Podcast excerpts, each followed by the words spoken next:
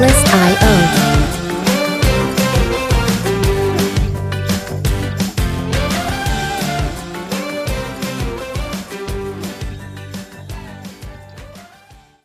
Hey, estamos de nuevo aquí con FinClub. Eh, soy Aaron Alvarado, estoy aquí con Andrés Quintero. ¿Cómo estás? ¿Qué tal con todos? Eh, nada, contento por estar otra vez en un nuevo episodio del podcast, esta vez con un invitado súper especial. Cuéntanos quién es Aaron. Esta vez con Andrés Marinkovic eh, de Fintual. Hemos mencionado mucho Fintual acá, nos gusta mucho la idea, no sé si lo han oído ustedes, nuestros oyentes de Fintual. Fintual está en Chile Andrés nos va a contar un poquito de qué es, pero es una idea que creció hace algunos años y hoy en día son gigantes. Hoy en día es increíble el proyecto que han hecho y hoy tenemos aquí a uno de los fundadores, uno de los creadores de toda esta idea. Entonces, Andrés, cuéntanos un poco de ti, tu trayectoria y un poco sobre a qué te dedicas, te dedicabas antes y ahora.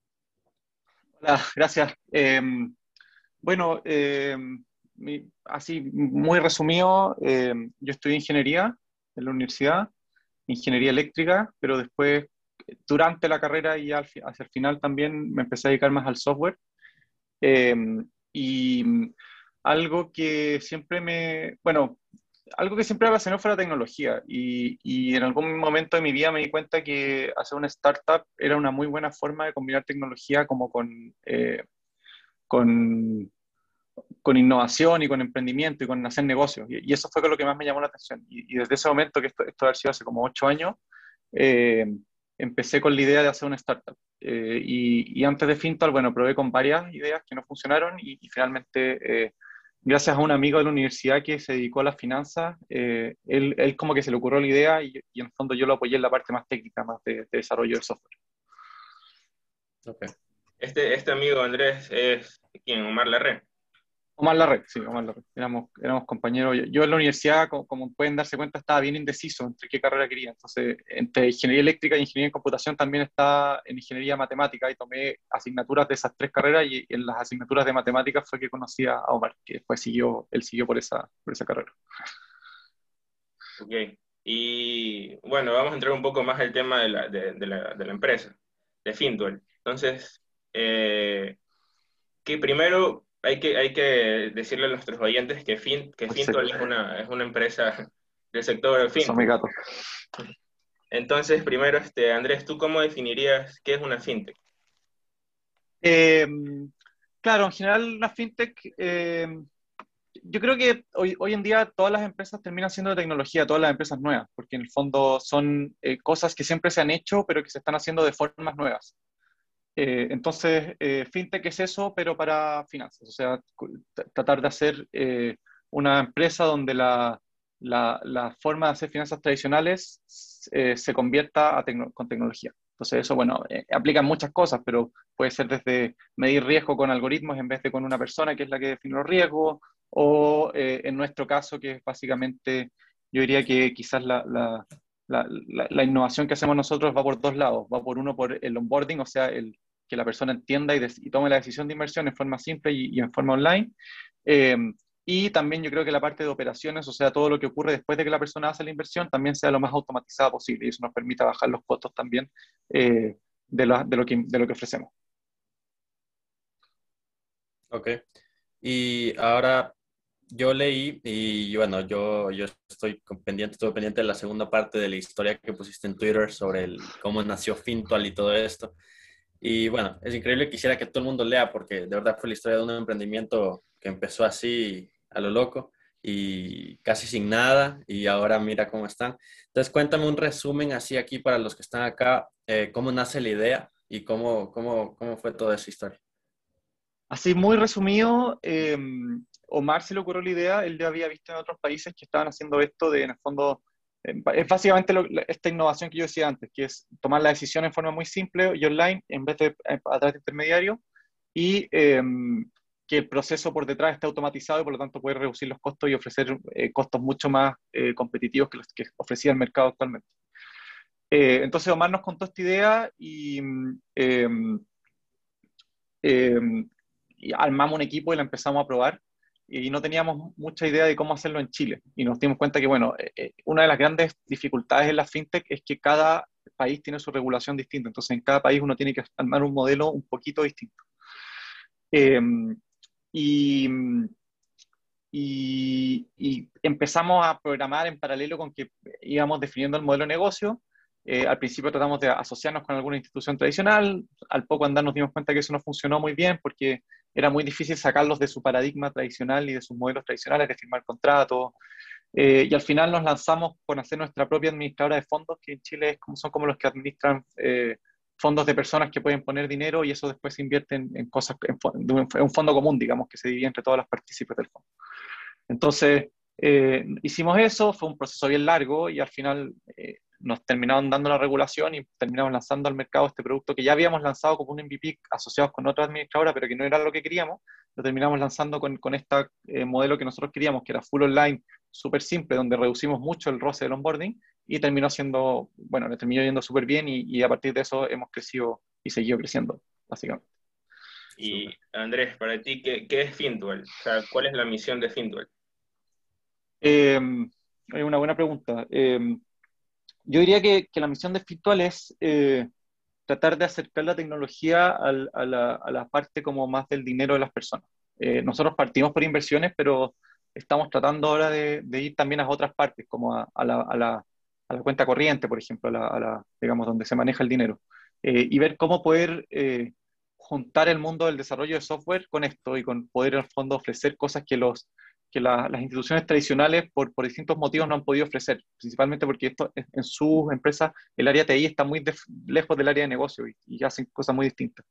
Eh, nosotros creemos que eso, que al final somos una empresa de tecnología eh, buscando eh, desarrollar tecnología para las finanzas de las personas y para poder simplificar su vida en términos de dinero. Buenísimo. Y creo que están revolucionando todo, porque en Latinoamérica no hay muchos como, como Fintual, Realmente en países como los nuestros ni siquiera conocemos eh, este tipo de finanzas, ETFs, peor aún. Y es interesante que ustedes hayan construido algo en un continente, en una parte del continente donde casi es que es desconocido todo esto.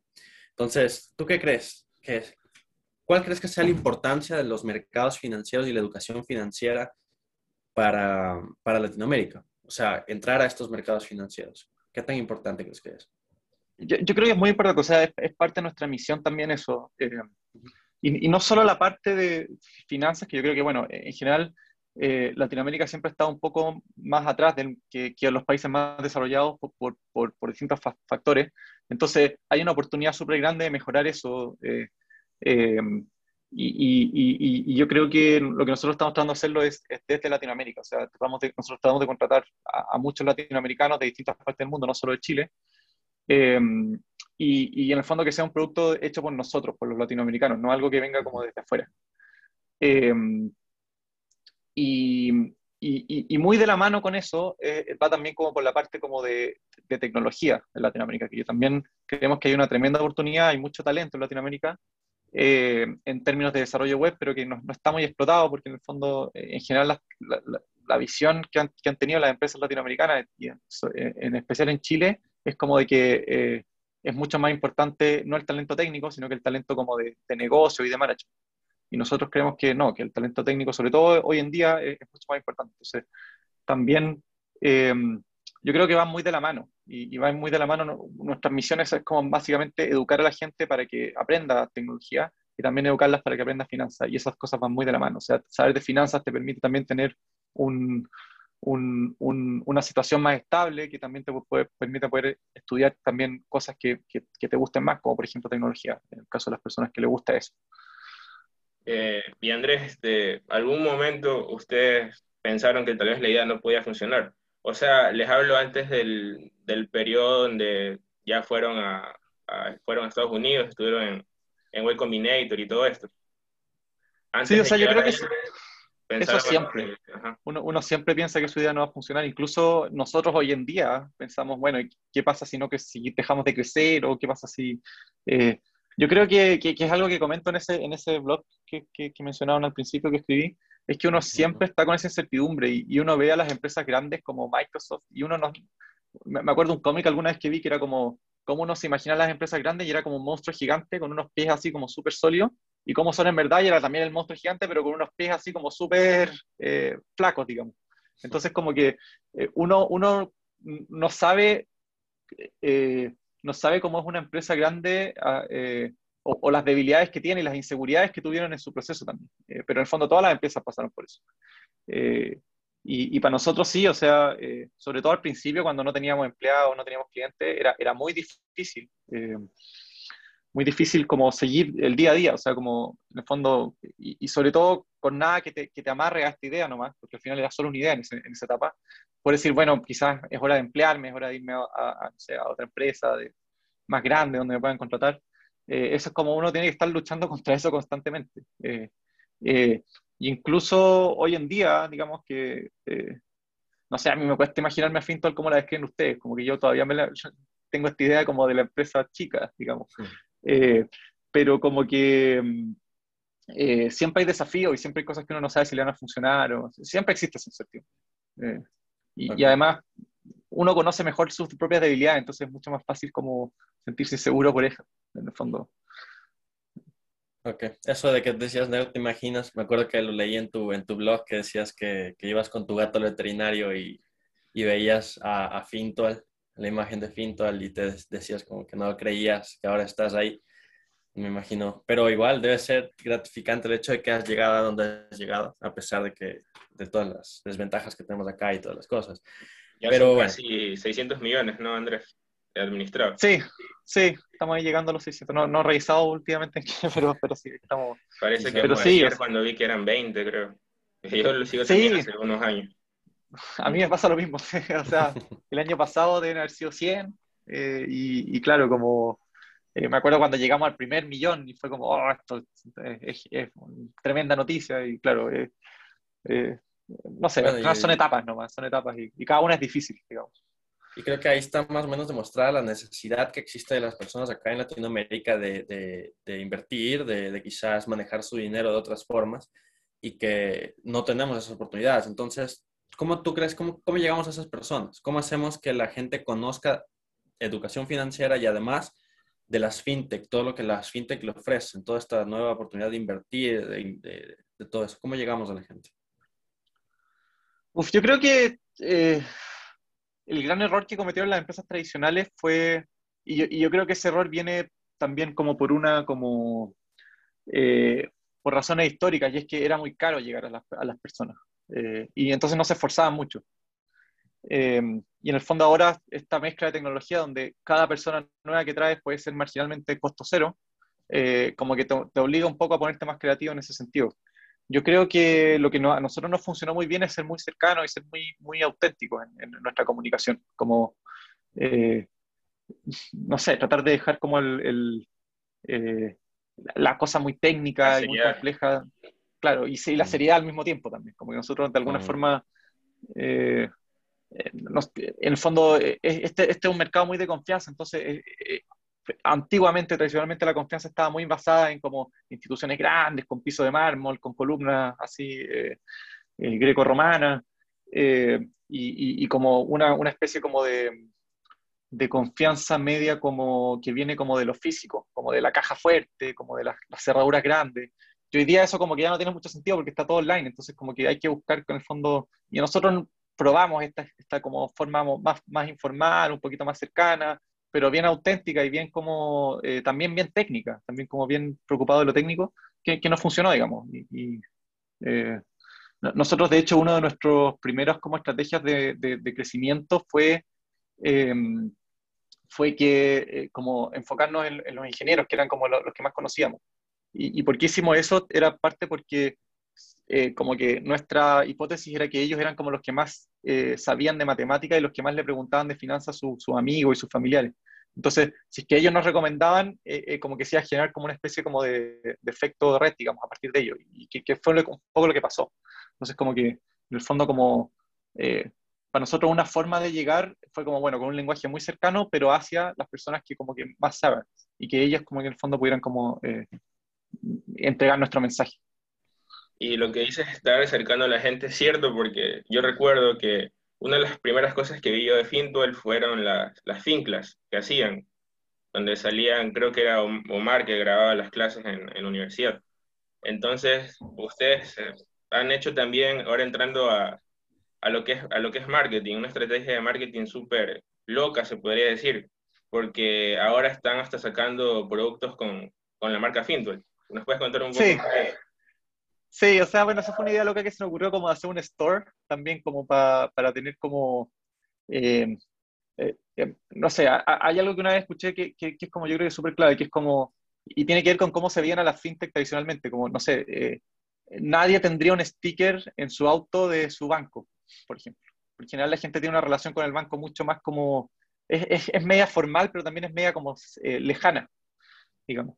Eh, versus que la gente sí, por ejemplo, pone stickers de eh, la marca de su celular o la marca de su computador o la marca de, no sé, propone stickers de Apple o ya yendo más extremo lo que hace Harley Davidson, que ya es como un fanatismo así, como gente que se hace tatuajes de Harley Davidson. Entonces, nuestra idea era como un poco jugar con eso, ver si, a ver si funcionaba, digamos, como, como las fintechs son tan lejanas, bueno, quizás podemos hacer una empresa que, no sé, de repente está en tu mesa una salsa picante, que fue el primer producto que hicimos, y podéis conversar de eso, de, alguna forma como que se vuelve más cercano, más, más cotidiano, y no es algo como tan así como ya, me voy a vestir de traje para ir al banco, para, no sé, como, como, como eh, y eso, o sea, como eh, también tratar de romper un poco los esquemas y los paradigmas tradicionales para ver si funcionaba, para, ver si...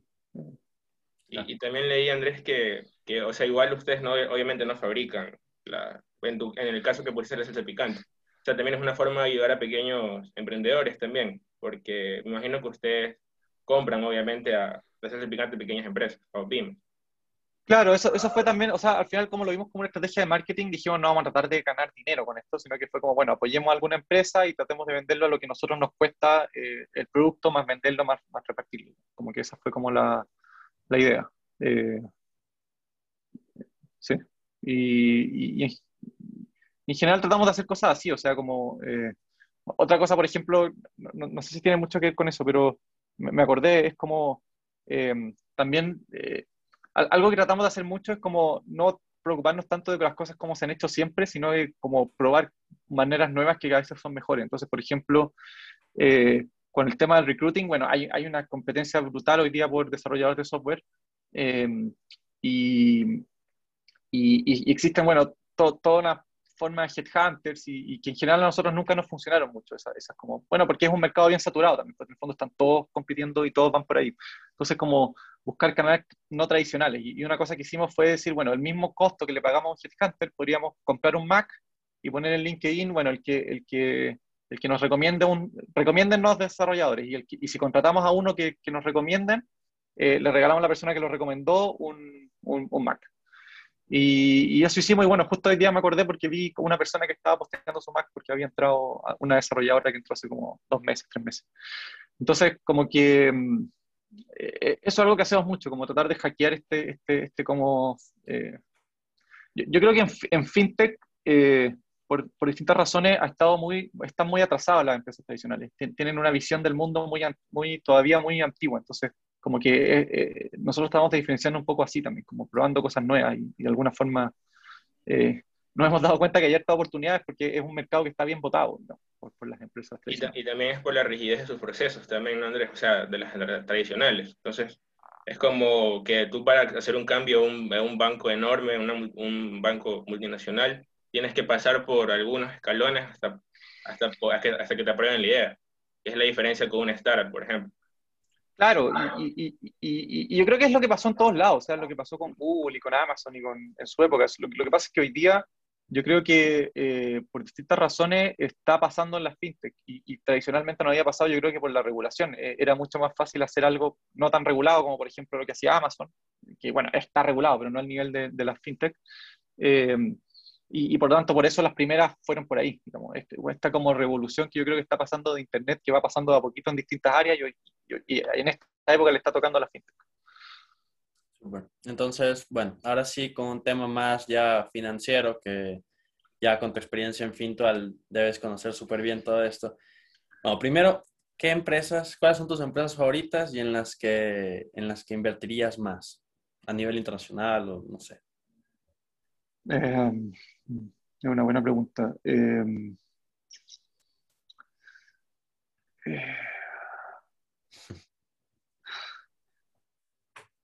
Así como, pero a nivel latinoamericano o, cualquier... cualquier... No, la que tú quieras, fuera, a mí, aquí. A mí en general me gustan mucho las empresas como que simplifican y eliminan roce de los procesos. Como por ejemplo, yo ocupo harto Corner por eso eh, Mercado Libre también me encanta, por eso como que el retail, por ejemplo, para mí era comprar algo era muy difícil y ahora en tres clics ya compro cosas. Eh, esas son como las empresas que me gustan. Eh, bueno, mencioné Corner mencioné Mercado Libre, Amazon también.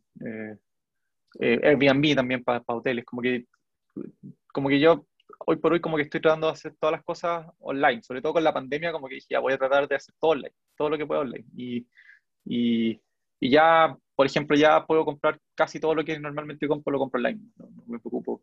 Eh, eh, sí, yo creo que el, caso, el caso con eso es interesante porque como que al principio uno, yo por lo menos me preocupaba mucho el precio eh, y ahora como que ya la comodidad supera mucho más el precio en, el caso con eso. Entonces como que me di cuenta que, que, en el fondo no funciona muy así, como por, por, por el, el, costo de tiempo también que te, cuesta y el esfuerzo mental de hacer algo. Uber también la encuentro una empresa que me gusta mucho y la uso mucho, por lo uh, pido harto en Uber Eats. Okay. Andrés, y ahora que mencionabas el Corner Shop, eh, hace unos no sé si fue hace un mes o hace unas semanas atrás que, no, ya fue hace unos meses creo, que anunciaron que Uber las adquirió, adquirió Corner Entonces, hablando de eso, eh, si algún día llega, no sé, una multinacional financiera enorme y les dice a ustedes que los, los quieren comprar, ¿ustedes cómo, cómo tienen, me imagino que han hablado de eso, no sé, cómo, cómo lo ven? ¿O cuál es su plan? Siempre está la posibilidad. Para nosotros Fintol es un proceso, proyecto bien a largo plazo. De hecho, yo creo que el día que pasa, llega a pasar eso, me daría un poco de pena como, como deshacerme de mi hijo. Y como que, y no solo pena, sino que como es como, no sé, es como, como eh, en el fondo lo haría muy si siento que la empresa que me está comprando es lo mejor para Fintol, como que es lo que le, va a dar un buen, si siento que me están comprando, para, por ejemplo, para llevarse los DS, si Fintol va a quedar votado, no sé si lo vendería, eh, independiente del monto que me ofrezca, como que eh, me daría pena que, no sé, creo que por ejemplo Uber con Corner Shop eh, eh, fue un proceso, yo creo que ellos vendieron por eso, y, yo creo que de alguna forma eh, Uber como que ha respetado mucho la cultura de la empresa de Corner Shop y los procesos y todo. Em, ese sería como la única caso en que vendería, si no, si no sintiera eso como que no lo haría. ahora, a veces pasa eso y, a veces incluso es lo mejor para la empresa, o sea, tú uno se da cuenta que con más capital y con más recursos la empresa le va a ir mejor y, en ese caso sí lo haría, pero me daría pena. Pero, pero como te digo, o sea, es un proyecto a largo plazo. No, hasta ahora no se nos ha acercado nadie a comprarnos con una propuesta seria. Han habido propuestas, pero no han sido muy serias, de comprarnos toda la compañía. Eh, eh, sí, hemos estado y, estamos levantando capital, digamos, y eso es como vender un poquito, pero, en el fondo manteniendo el control y, y, ese es como nuestro plan en el largo plazo por ahora. Claro. Y bueno, y ahora sobre el proceso de Fintual con los ETFs. ¿Cuál es el proceso que se toma en cuenta para construir un buen ETF?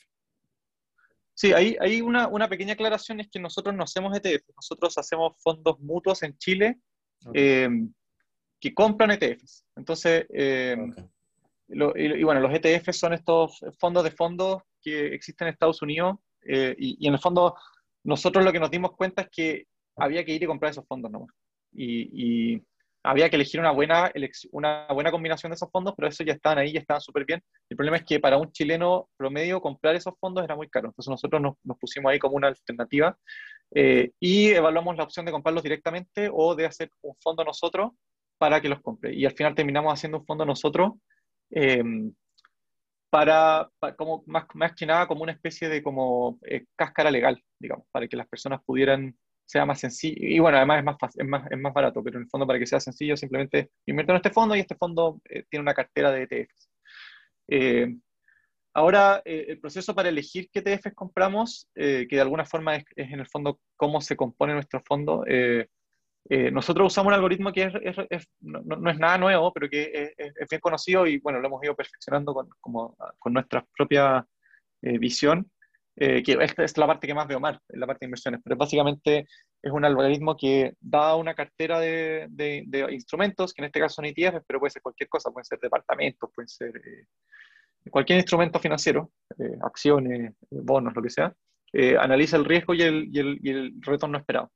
Y en base a eso, en el fondo, todo esto se basa como en, en, el principio de que a mayor riesgo, mayor retorno. Entonces, uno tiene que eh, poder decidir cuál es el máximo riesgo que está dispuesto a asumir y, dado ese, ese, ese, ese, riesgo, uno elige la cartera que le ofrece el mayor retorno a ese nivel de riesgo. Entonces, eh, así es como un poco construimos lo, que vamos a. Tenemos un algoritmo que va como viendo para distintos niveles de riesgo cuál es la cartera óptima, por así decirlo, y esa es la que después ofrecemos. Entonces, después cuando le preguntamos a la persona que nosotros en Finto hacemos dos preguntas que tratan de apuntar a cuál es el riesgo que quiere correr la persona. Uno es el plazo y otro es el riesgo de su inversión. Entonces, en base al plazo y al riesgo, nosotros decidimos un riesgo implícito y ese es el riesgo que, y después le ofrecemos la cartera que maximiza el, retorno, pero a ese nivel. No sé si me estoy poniendo muy técnico, pero eh, y este, bueno, otra pregunta, volviendo un poco al tema de, del, del, crecimiento de Fintuel. ¿Cuál, ¿Cuál es la estrategia que ustedes han marcado eh, para crecer? O sea, ya vimos, bueno, vemos que han llegado a México y que justamente adquirieron a una administradora y eso en México que les logró sumar cerca de 100 millones de dólares en activos administrados. ¿Y cuáles son sus planes después de esto, por ejemplo? Eh, ¿Planean llegar a otros países, tal vez aquí en Latinoamérica?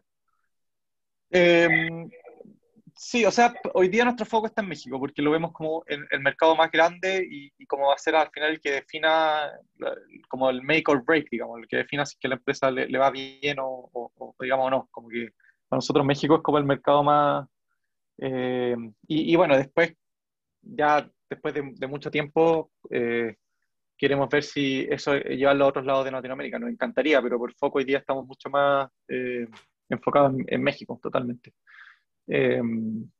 y bueno, lo, de la adquisición no fue tanto por los 100 millones, sino que fue más que nada por la, por la licencia regulatoria. En, México, nosotros en Chile nos demoramos como nueve meses en, en obtener la licencia para, para la administradora de fondos. En México eh, es un proceso más difícil, ellos son mucho más estrictos con, por, bueno, por temas de lavado de dinero y de, y de narcotráfico, eso, entonces tienen un, un, proceso mucho más estricto en ese sentido. Y, y, en comprar esta administradora que ya tenía la licencia nos demoramos harto, como un año y medio, sino, o si no dos años. Entonces, eh, estamos terminando ese proceso, eh, o sea, ya lo terminamos, pero hace poco, y, y, en el fondo, eh, eh, eh, la principal razón por la que las compramos es por eso, para, tener la licencia y poder, con una empresa que es nuestra, poder hacer los cambios que, que, queremos, digamos, para poder tener, ofrecer el mejor producto posible.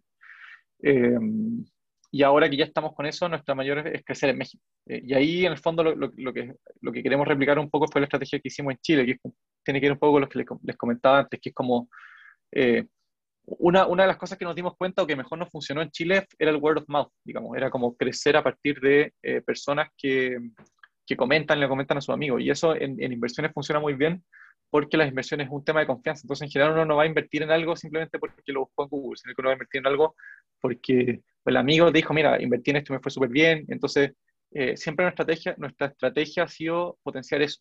Eh, por ejemplo, hicimos un programa de referidos precisamente para potenciar eso y, todo nuestro marketing también va enfocado no tanto en que personas nuevas conozcan Fintual, sino que en que las personas que ya conozcan Fintual se sientan más seguros de decirle a sus amigos, oye, mira, este Fintual, ¿viste? Eh, tiene este". Por ejemplo, es, es, los carteles que pusieron, que, que, que, pusimos, que mencionaban al principio del podcast, eh, apuntan a eso más que nada, como que la persona que usa Fintual se sienta más seguro y diga, ah, Fintual es una institución grande, se lo voy a, se lo voy a comentar a mis amigos sin sentirme tan, tan como como que soy tan como, eh, que es algo tan nuevo, sino que es algo ya más establecido. A mí personalmente me encanta Juemes, es increíble. es lo mejor que he visto, de verdad. Porque es como que lo, lo, veo y, y, digo, no, no, ah, miren esto, miren este, este perrito hablando con Clippy y se dice todo lo que dice, es increíble. A mí me encanta eso. Es, le voy a comentar al, al creador de Juemes. No, le voy a comentar al, al creador de Juemes. Ah, ok, ok, buenísimo. sí, porque es lo mejor que he visto. No sé si supiste que hace poco hicimos una figurita de jueves, pero se agotó así muy rápido. Lo vi, lo vi, lo vi. Y ayudaron, hicieron como obra social, que también es algo que tampoco se ve mucho con los bancos normalmente. Sí, sí. Sí, o sea, yo creo que los bancos lo hacen, pero es más, nosotros tratamos de hacerlo de forma más no sé, que, que, en verdad sirva de algo. Como yo creo que siento yo, y esto es una visión vista desde afuera, yo no sé cómo funcionan los bancos de adentro, pero como siento yo que ellos tratan como más de limpiar su imagen que nada, nosotros como tratamos de que en verdad sirva lo que estamos haciendo. Entonces, por eso... Eh, hicimos esta figurita de jueves por marketing, pero no, no queremos tampoco ganar plata por eso, entonces mejor donemos a alguna fundación. Buenísimo. Deberían venderlos afuera porque Jueves creo que va a ser un éxito en todo lado. bueno, entonces, ¿algo más que agregar, Eder? Eh, sí, este, eh, ¿cuál sería tu perfil de inversionista, Andrés? ¿Cómo eh, te gusta mucho el riesgo o si, si es que inviertes aparte de los fondos en FinTech? Sí, yo soy full riesgoso, ese es mi perfil. Mm. Eh, es, chistoso porque yo en general en la vida soy como mucho más precavido, como, no sé, no ando, no ando en moto, por ejemplo, como que soy más... Eh, pero, pero me gusta mucho el perfil riesgoso porque para mí, por lo menos personalmente, eh, yo solo me fijo en el valor esperado, como que en general yo soy una persona que piensa muy en el largo plazo, entonces me fijo mucho en el valor esperado y bueno, obviamente voy a tomar la opción que tenga el valor, mayor, mejor valor esperado, mejor retorno promedio. y, y nada, tiene que ver con un estilo de vida también, como que en general yo soy muy de, eh, no me preocupan mucho las fluctuaciones en el momento, eh, no sé, también soy de leer libros, puedo estar un año leyendo un libro, pero en el fondo voy a terminarme el libro, no sé cómo, así que... Eh. Bueno, entonces para terminar, más ya mm, de esta, está súper interesante todo lo que has dicho y nos has explicado casi que todo el funcionamiento de todo esto. Ahora sí, un consejo y o un libro que nos quisieras recomendar, a que te gusta leer mucho, a los oyentes, además de leer el blog que ya pusiste en Twitter? ¿Qué nos eh, uf, eh, yo eh, hace poco me leí, un, bueno, ya fue hace tiempo, un libro que se llama in Happiness, que es de Sapos, no sé si lo conocen, que es de... Cuando, Sapos ah, era una empresa que vendía retail de zapatos. Sí, que después la, compró. es la, segunda persona que recomienda ese libro en el podcast. Ya me acordé. ese libro es muy bueno, ese libro me gustó mucho. Eh, ¿Qué otro libro más puedo, recomendar? Eh, voy a ver rápidamente mi, mi, Kindle, a ver si encuentro algún libro. Eh, y, y, me preguntaste otra cosa, ¿no? ¿Libros que recomiendo y algo más? Un consejo que les puedas dar a todos los, quizás los emprendedores de Latinoamérica. Ah, ya, bueno, libro antes, de, antes del consejo, un libro que también encontré muy bueno son la serie de Clean, Clean Code, Clean Architecture y Clean Coder de Uncle Bob, como para los desarrolladores, creo que también son, son buenos libros. Y, y, y, quizás ese, es el consejo, es como, eh, si quieren emprender, yo creo que es muy importante, por lo que decía un poco al principio, como que ya, no, no, descarto que no hayan muchas ideas que no tengan tecnología en el futuro, pero la mayoría probablemente las va a tener. Las, las empresas innovadoras del futuro, la mayoría probablemente va a ser a partir de alguna tecnología nueva. Entonces, eh, es muy importante eh, ser bueno en tecnología, eh, que, las, que las empresas sean muy buenas en tecnología. Eso significa, eh, para los emprendedores, ya sea estudiarlo, si están a tiempo de estudiarlo, mm, aprendan a programar, yo creo que es un skill que les va a servir mucho. Y si no, buscar algún socio dentro del, digamos, de los co-founders que tenga un buen perfil técnico. Yo creo que eso es, yo creo que es uno de los factores más determinantes para determinar si las empresas funcionan o no, las la startups. Ok. Chéverísimo. Bueno, entonces eso creo que es todo por hoy en el, episodio de hoy. Ha sido súper interesante conversar contigo, de verdad, de haber sido fundador de Fintual y todo, todo el éxito que han tenido y espero que tengan muchísimo éxito más, que te vaya súper bien en todo. Eh, no sé cómo estén las cosas con la pandemia a nivel familiar y todo, pero espero que esté súper bien también. Y bueno, eso ha sido por hoy a Andrés Marinkovic, ya lo conocemos todos, eh, lo vamos a escuchar más, estoy seguro, en algunos años vamos a escucharlo más. Entonces, esperemos que, que, todo salga como, como tiene que salir. Andrés, ¿algo que, agregar? No. muchas gracias por invitarme. Eh, siempre. Ah, perdón, te refería al otro. no, igual a despedirme. Gracias, Andrés, por, por, por estar, por acompañarnos hoy día. Eh, estuvimos con Andrés Marinkovic, que es el CTO y co-founder de, de Fintol. Entonces, eh, Andrés, te puedes despedir también.